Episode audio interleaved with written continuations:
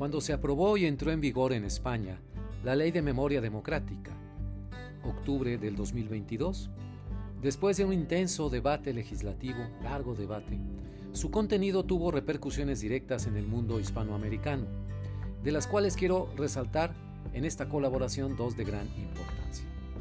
Bienvenidos a Mirada al Mundo, un espacio de opinión editorial. Les habla Rogelio Ríos Herrán, periodista de Monterrey, México, la Sultana del Norte mi colaboración de hoy la he titulado precisamente Ley de Memoria Democrática, una puerta a España. Continuamos.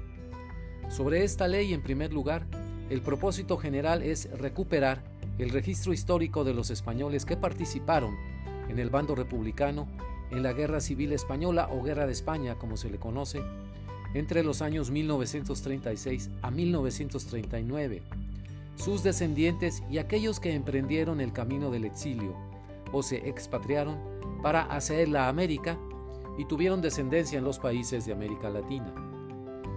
¿Por qué se promulgó una ley para recuperar su memoria? Bueno, la victoria del bando franquista sobre los republicanos derivó en persecución, encarcelamiento y muerte de estos últimos de una manera cruel. No solo se les quitó la vida, se les borró su existencia del registro histórico. Durante el franquismo, que duró hasta la muerte de Francisco Franco en el año 1975, las instituciones y el proceso democrático fueron socavados en aras del caudillismo franquista y su memoria selectiva. La Ley de Memoria Democrática, cuyo antecedente fue la Ley de Memoria Histórica del año 2007, expresa en su texto que la memoria de las víctimas representa un inexcusable deber moral en la vida política y es signo de la calidad de la democracia. La historia, nos dice esta ley, no puede construirse desde el olvido y el silenciamiento de los vencidos. Por tanto, la ley persigue preservar y mantener la memoria de las víctimas de la guerra y la dictadura franquista a través del conocimiento de la verdad como un derecho de las víctimas, el establecimiento de la justicia, y fomento de la reparación y el establecimiento de un deber de memoria de los poderes públicos. Mediante la creación de derechos, instituciones y políticas públicas de memoria democrática, esto no sin amplios debates en la opinión pública española, España ha dado un paso gigantesco hacia la consolidación de la democracia y la denuncia del totalitarismo en todas sus formas, lo cual la integra aún más al seno de la Unión Europea y a sus valores comunes que la sustentan. Ahí, precisamente ahí, reside una gran lección para la América Latina. Región que se debate incesantemente entre un presente de aspiraciones democráticas y crueles, muy crueles, realidades autoritarias, y un pasado de dictaduras y violaciones masivas de los derechos humanos. No habrá democracia plena en América Latina, creo yo, sin el rescate de su memoria histórica y su implementación como política pública de memoria democrática, tal como se hizo en España, es decir, como la vía a la madurez de las democracias.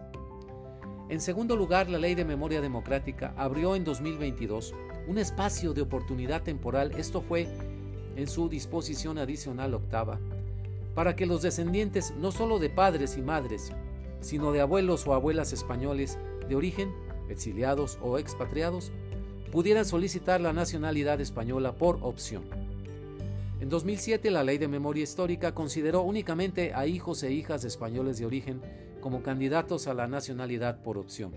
Ahora, la línea de descendencia se extendió a los nietos y nietas. La respuesta en México a la denominada Ley de Nietos no se hizo esperar.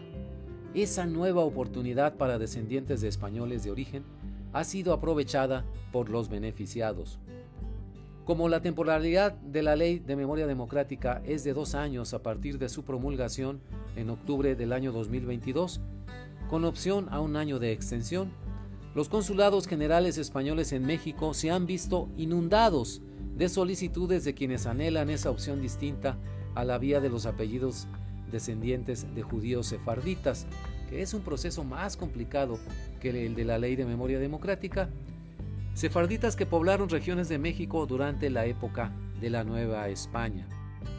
Me consta que en Nuevo León, la respuesta del Consulado General de España en Monterrey a las solicitudes ha sido eficiente y puntual, a pesar de la carga de trabajo. Con su propuesta de memoria democrática, la reivindicación de las víctimas y la extensión de la nacionalidad por opción a los nietos de españoles de origen, como una forma de recuperación de sus raíces familiares, España ha mostrado su generosidad al mundo hispanoamericano en un momento en que otros países tienden a cerrar sus fronteras. España abrió la puerta y me dejó cruzarla para abrazar en el recuerdo al abuelo Pablo Herrán, que vino desde hace muchos, muchos años, desde Fuentes de Nava a Palencia, para nunca más volver. Así que gracias, Madre Patria, por la nacionalidad española. Te llevo junto a México en el corazón. Muchas gracias, nos vemos en la próxima.